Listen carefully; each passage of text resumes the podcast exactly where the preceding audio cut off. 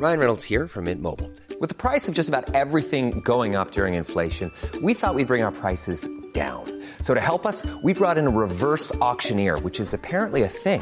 Mint Mobile unlimited premium wireless. Ready to get 30, 30, bit to get 30, bit to get 20, 20, 20, bit to get 20, 20, bit to get 15, 15, 15, 15 just 15 bucks a month. So, Give it a try at mintmobile.com slash switch.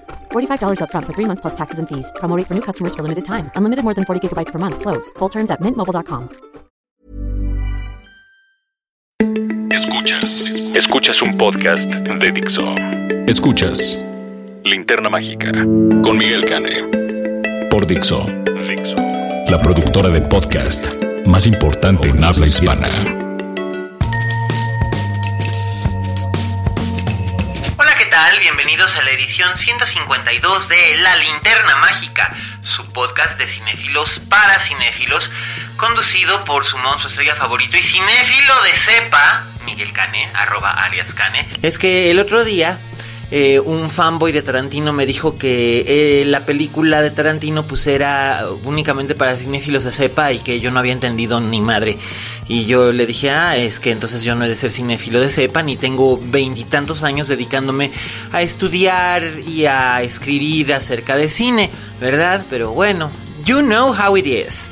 Y bueno, pues es un placer estar con ustedes, este fanboys y no fanboys, fangirls y no fangirls. Y eh, bueno, pues estoy muy contento de, de, poder acompañarlos. Y antes de que empecemos, vamos a escuchar a Raulito Fuentes que nos trae su reseña sin spoilers de una película sumamente anticipada. Desde que salió el tráiler, bueno, pues todo el mundo anda vuelto loco con curiosidad por verla. Y me refiero, por supuesto, pues a Yesterday, la película de Danny Boyle. Eh, que pues ya Raulito la vio para que ustedes puedan tener un buen norte. Así que escuchemos al crítico de cine más chinguetas de todo Jalisco. Adelante, Raúl. Oye Fuentes. Hola, ¿qué tal? Esto es Oye Fuentes, el espacio que Miguel Cana me brinda en la linterna mágica. Yo soy Raúl Fuentes y a mí me encuentras en Twitter como arroba Oye Fuentes. Oigan, se estrena una película eh, que yo tenía muchas ganas de ver, muchas, muchas ganas de ver desde que salió el tráiler. La película es Yesterday, es una cinta dirigida por el gran Danny Boyle, director de pues eh, una de las películas más importantes, más influyentes de los noventas que es Trainspotting. También dirigió la segunda parte hace dos años. Dirigió para mí una estupenda adaptación del libro Steve Jobs de, Walter Isaacson, que fue precisamente esta cinta homónima con Michael Fassbender y con Kate Winslet. Eh, pues ya lo conocen él, ¿no? Danny Boyle, que además había ganado el Oscar hace unos 10 años por la película de Slumdog Millionaire. Eh, pues es el encargado de llevar eh, la dirección de esta película que, eh, pues si no han visto el tráiler, pues yo creo que si lo ven ya les quedará perfectamente claro de qué trata la historia. Nos cuenta la historia de Jack, que es un chico, es un cantautor que tiene pésima suerte como para que la gente lo conozca, la gente lo quiera. Eh, pues tiene canciones muy mediocres además y pues un día se, hay un apagón de escala mundial y eh, un, un, camión atropella a Jack y cuando despierta Jack se da cuenta que él es el único ser sobre la tierra que recuerda las canciones de los Beatles. Y entonces pues bueno se pone a comercializarlas se da a conocer eh, se hace famoso gracias a las canciones de los Beatles. Y cuáles pues todas no o sea escuchamos desde Yesterday obviamente que es la que le da título a la película.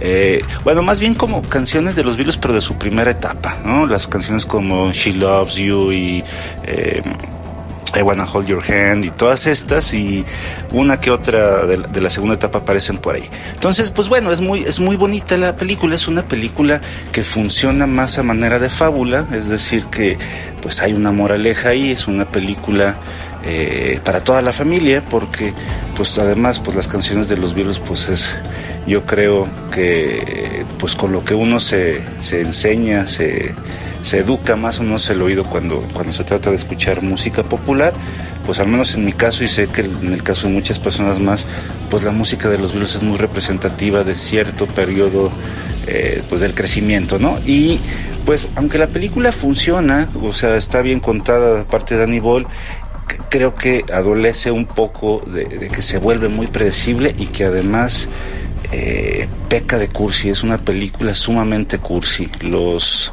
últimos 20, 30 minutos eh, pasan situaciones que a mí de veras me, hicieron pensar que pues que la película se estaba yendo para abajo, ¿no? Porque porque aunque la narrativa es bastante fluida, ¿no? O sea, nos interesa mucho saber en qué momento se va a descubrir que pues que los virus existieron eh, y que Jack pues en realidad pues es un fraude que está viviendo de canciones que él no escribió eh, el cómo resuelven esto a mí me pareció que, que dejaba un poco que desear y que sí caía en la chocantería y que sí caía en la chapucería más vil al utilizar eh, a un personaje que, que, digamos que le da la vuelta a Jack y le enseña cosas que le van a servir para la vida, ¿no? Ahí es donde entra la parte de la, de la moraleja. Eh, sin embargo, creo que es una película pues que pueden disfrutar completamente en familia. Si tú tienes hijos pequeños y no conocen del todo la música de los Beatles o apenas la están conociendo, creo que es una excelente oportunidad para que vayan a verlo en grupo y que canten las canciones y que la disfruten. Eh, en el elenco, bueno, pues no lo he dicho, pero por ejemplo está, está Lily James como la manager, como, la, como el interés romántico de Jack. Lily James, esta actriz inglesa que conocimos en Downton Abbey. Está Kate McKinnon, que es una actriz eh, cómica fabulosa, la vimos en Las Cazafantasmas y la hemos visto en Saturday Night Live y que cada que aparece es una completa roba escenas y si tú eres fan de Ed Sheeran, del músico Ed Sheeran, pues bueno que sepas también que tiene una participación que eh, se prolonga más allá de un pues de una aparición especial. La verdad es que Ed Sheeran sí es uno de los personajes principales de esta de esta cinta. Si odias a Ed Sheeran como pues no diría como yo, pero que a mí no no me cae muy bien, pues a lo mejor se te hace un poco pesado estarlo viendo eh, tan seguido en la cinta. Entonces pues bueno ahí está la, la recomendación a medias. Vayan a ver la película si les gustó, si no les gustó me gustaría que la platicáramos. Yo estoy en Twitter como arroba oyefuentes. Yo soy Raúl Fuentes, les agradezco su atención y nos escuchamos la próxima semana. Hasta luego. Escuchas. Escuchas. Linterna mágica. Fixo. Gracias Raulito. Bueno, pues ya escucharon ustedes la opinión, el comentario de Raúl Fuentes acerca de Yesterday, la más reciente cinta de, de, Danny Boyle. Que bueno, pues de hecho la, la linterna de esta semana pues se la vamos a dedicar a, a Danny Boyle porque no solamente eh, es un, el estreno de, de, Yesterday, sino que además también eh, pues el señor conmemora 30 años de dedicarse a este oficio de la lente y este y además el pues el estreno viene a ser como la culminación de una, de una trayectoria muy, muy, muy interesante. Sobre todo una trayectoria que ha desafiado toda clase de, de géneros. Eh, Danny Boyle nació el 20 de octubre de 1956, es decir, va a cumplir 63 años. Y eh, pues él empezó Ah, trabajando en televisión a finales de los años 80, después de haber estudiado en el Tonley Salesian College y en la Universidad de Bangor, donde estudió filología inglesa, es decir, literatura inglesa, y arte dramático.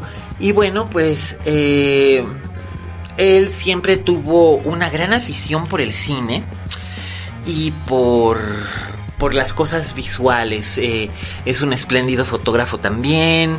Siempre se le dio mucho dibujar. Y una de las películas que más le influyó, y él siempre lo ha dicho, es eh, Don't Look Now, eh, la película de Nicolas Reg, de la que ya hemos hablado, que es em, con Donald Sutherland y Julie Christie que es una de las grandes historias de terror gótico que se han filmado, basada en un relato de Daphne du Maurier, y que es una de las mejores películas británicas del siglo XX. Bueno, pues eh, tenía eh, como 16 o 17 años Danny Boyle cuando, cuando fue a ver esta película en un programa doble que se estrenó, que de hecho recorrió toda Inglaterra eh, vio esta película, en, él, lo recuerda en una entrevista, eh, vio esta película a los 17 años más o menos, en un cine donde primero proyectaron eh, The Wicker Man y después proyectaron Don't Look Now. Y las dos películas tuvieron una profunda, profunda impresión en él, dejaron una honda huella, sobre todo porque The Wicker Man es una cinta de la que ya hemos hablado antes, un filme de Robin Hardy con un espléndido guion de Anthony Schaefer, el mismo guionista eh, y dramaturgo creador de Sleuth y de Ecus, entre otras, entre otras obras teatrales, entre otras magníficas obras teatrales. Y bueno, eh, ya hablaremos de, de The Wicker Man cuando nos toque hablar el mes de octubre de Midsommar, la segunda película de Ari Aster. Eh, que yo ya la vi, a mí me gustó mucho, creo que es una de mis películas favoritas del 2018, igual que lo fuera en su momento Hereditary, pero vamos, vamos a seguir hablando de, Danny Boyle. Eh, la película que más lo impresionó de ese programa doble que vio fue Don't Look Now. el manejo del color, el manejo de la imagen. Y esto influyó muchísimo en que él deseara convertirse en un director de cine. Empezó a hacer eh, filmes en 8 milímetros y en 16 milímetros con sus amigos de la universidad y posteriormente entró a trabajar a la BBC eh, en el departamento técnico y fue ascendiendo hasta que pudo ya dirigir capítulos de series de televisión, como dije hacia finales de los años 80, y su primer largometraje es eh, Shallow Grave, eh, Tumba al ras de la tierra, que salió en 1992 y que fue un éxito inesperado y muy muy aclamado en el circuito festivalero y también tuvo éxito de taquilla, amén de que fue el lanzamiento como estrella de Iwan McGregor, que bueno, ahora es un, un, actor consumado y muy respetado y que además trabaja muchísimo, pero pues que en ese momento tenía 21 años y era un, un muchacho que recién se había graduado de, de la carrera de arte dramático. Y los primeros trabajos que tuvo pues fue precisamente a órdenes de, de Danny Boyle que también eh, lo recomendó para que junto con Rachel Weisz fuera el protagonista de la adaptación de El Rojo y el Negro de Stendhal eh, para la BBC en una miniserie de cuatro partes. Y bueno, en esta película son Christopher Eccleston, Kerry Fox y Ewan McGregor interpretan a eh, amigos que comparten un un pisito en Edimburgo y que por accidente eh, obtienen una fabulosa cantidad de dinero que empiezan a gastarse. Esto lo obtienen porque un hombre muere eh, mientras está con la compañera de, departamento y el hombre tenía consigo una, una, fortuna en una maleta. Lo que ellos no saben es que ese dinero le pertenece a la mafia y la mafia quiere recuperar el dinero. Entonces ellos que habían enterrado en una, en una tumba al ras de la tierra al hombre, al hombre que murió, pues ahora eh, empiezan a ver su, sus, sus escrúpulos morales cada vez más vapuleados, cada vez más violentados por la situación conforme esta se va volviendo insostenible. Eh, Eccleston hace un trabajo sencillamente maravilloso. Kerry Fox está maravillosamente bien también. Y Ewan McGregor destaca, consigue destacar en su papel de un joven completamente amoral. Eh, la película fue muy aclamada y unos años después eh, obtuvo el dinero suficiente Danny Boyle para poder producir libremente una, un par de años después, una adaptación al cine de una novela que todo el mundo consideraba prácticamente infilmable, que se llama Trainspotting y que básicamente consideraban que era infilmable porque está contada toda en capítulos que son monólogos internos de los distintos personajes y que además están escritos y bueno, esto es cortesía, por supuesto, de el autor de, la novela, que es el muy célebre Irving Welsh, eh, que trabajó cada capítulo como si fuera una narración oral, pero escrita de manera fonética. Entonces cuando uno trata de leer el libro, ya sea en su edición en inglés, su edición original en inglés, o su traducción eh, castellana, que es todavía peor, es muy difícil, muy muy difícil poder, poder leer Trainspotting. Sin embargo, eh, Danny Boyle encontró la manera de poder contar esta historia sobre la juventud perdida de Glasgow, una ciudad en Escocia, eh, donde estos jóvenes son adictos a la heroína y a otro tipo de estupefacientes y no tienen futuro, no tienen presente y no recuerdan un pasado o reniegan de su pasado, eh, aunque sean niños de origen de clase media o de clase trabajadora o de clase alta, todos caen en todos caen en las garras de la drogadicción y no les importa. Trainspotting, el título viene de un hábito que tienen los personajes de sentarse a observar el paso de los trenes eh, desde un punto paralelo a las vías. La película no solamente fue un logro como director para, para Danny Boyle, sino que también fue un éxito internacional con un soundtrack maravilloso que incluía a Iggy Pop, Lou Reed, eh, David Bowie, eh, una inmensa cantidad de estrellas del rock y también pues consolidó a Ewan McGregor como una estrella de cine rentable a mediados de los 90 y también nos permitió conocer a gente como Robert Carlyle o Johnny Lee Miller que ya habían tenido participaciones destacadas en Reino Unido pero no eran conocidos internacionalmente. Y bueno, la cinta fue un, éxito espectacular y vino a atraer, junto con el éxito que ya habían tenido otros filmes, como ya había yo mencionado, Tumba al ras de la tierra, lo que se llamó la segunda oleada del cine británico eh, que surgió a mediados de los 90, ¿no? Y recordamos películas como Vocecita, como mm, eh, Bryce Dove, como El Full Monty, películas que de repente empezaron a generar eh, por supuesto, junto con Tumbaldas de la Tierra también surgió eh, Cuatro bodas y un funeral. Eh, estos filmes que empezaron a generar más producción cinematográfica en Inglaterra con una proyección más internacional, que después vendrían a incluir cosas como la saga de Bridget Jones, la saga de Harry Potter, etc. Danny Boyle estaba, pues, muy bien, firmó un contrato con la 20th Century Fox para hacer un acuerdo de producción de tres cintas.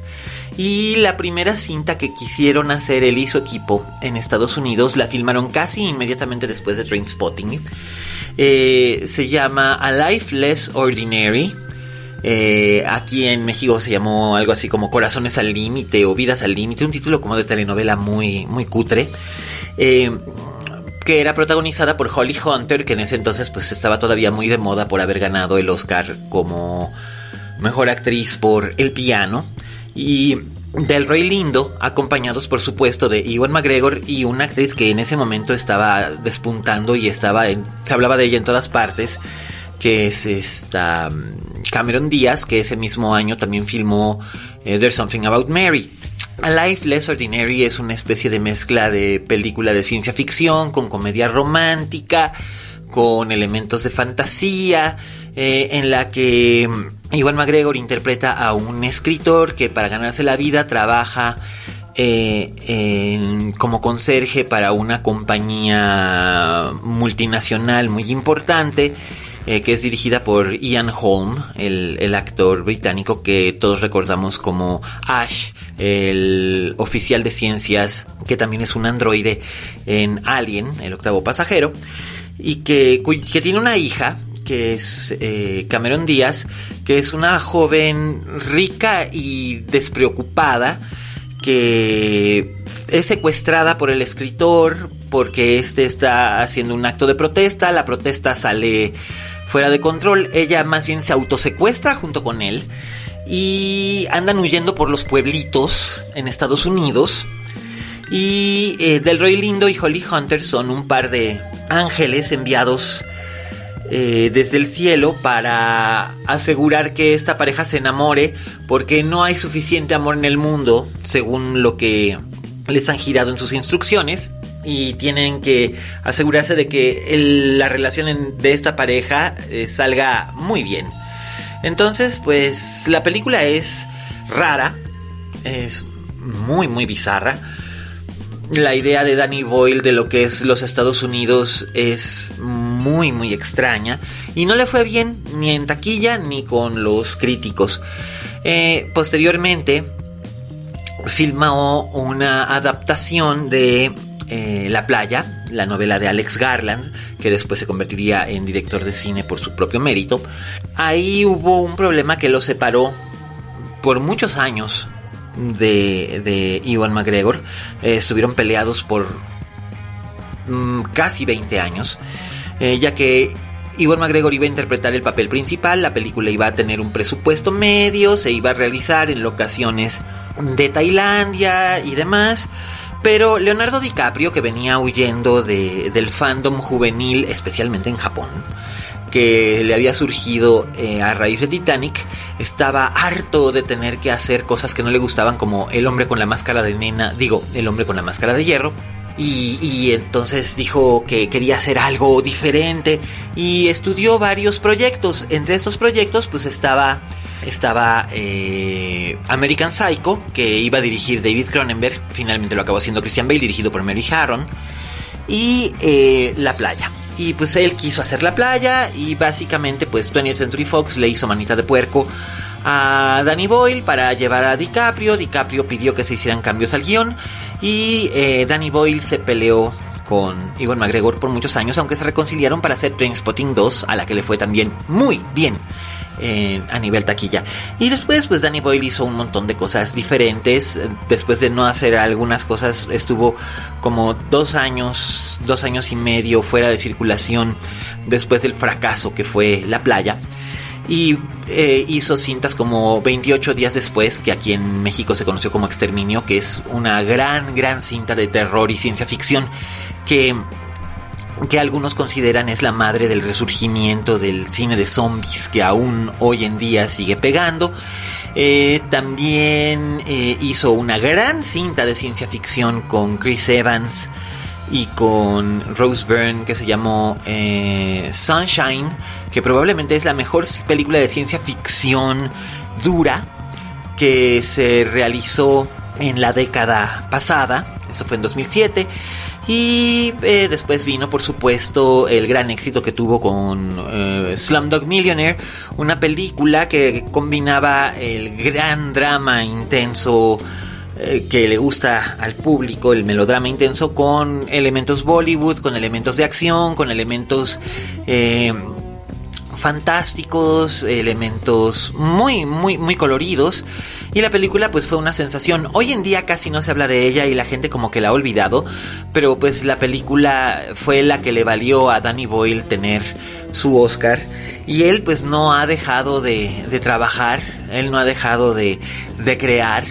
Y pues sigue trabajando. Entonces pues ahora con Yesterday eh, sigue demostrando que le gusta explorar distintos géneros, que la música sigue siendo algo muy importante dentro de su, dentro de su obra y que pues hay Danny Boyle para rato como lo ha demostrado yéndose con proyectos como 127 horas, eh, Millonarios, etcétera, que rompen por completo todos los, todos los esquemas que, que se tenían pensados. Eh, él ya no va a ser el director de la película 25 de, de, James Bond, sino que va a ser Karigogi Fukunaga. Pero pues bueno, de todos modos sabemos que Danny Boyle sigue teniendo proyectos por aquí y por allá, así que no nos sorprenda que surja algo nuevo y definitivamente fascinante por parte de él. Eh, bueno, pues este es el final de la linterna mágica número 152.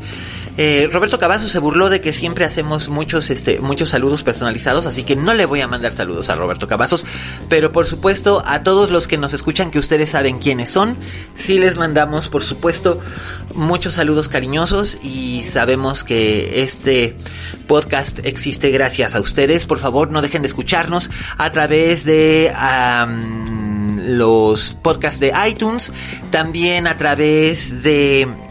Em, Spotify, de lo que es Amazon Music y en la página de Dixo. Eh, estamos sumamente felices de que ustedes nos escuchen y eh, nos escucharemos la próxima semana. Hasta la próxima. Y recuerden, como dijo la Betty Davis, en este negocio si no tienes fama de monstruo, no eres una estrella. Hasta la próxima.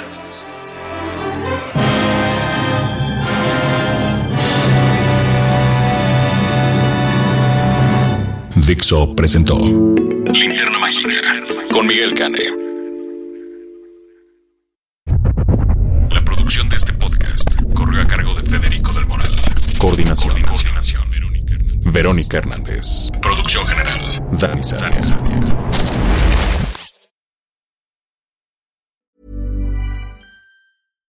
If you're looking for plump lips that last, you need to know about Juvederm lip fillers. With Juvederm Volbella XC and Juvederm Ultra XC, your lip look, whether it's subtle or bold, can last up to one full year with optimal treatment and no additional maintenance. Find a licensed specialist and see if it's right for you at juvederm.com today. That's J U V E D E R M.com. Add fullness to lips in adults over 21 with Juvederm Volbella XC or Juvederm Ultra XC. Do not use if you have severe allergies or a history of severe allergic reactions, or if you're allergic to lidocaine or the proteins used in Juvederm. Tell your doctor if you have a history of scarring or taking medicines that decrease the body's immune response or that can prolong bleeding. Common side effects include injection site redness, swelling, pain, tenderness, firmness, lumps, bumps, bruising, discoloration, or itching. As with all fillers, there's a rare risk of unintentional injection into a blood vessel, which can cause vision abnormalities, blindness, stroke, temporary scabs, or scarring. For full important safety information, visit juvederm.com.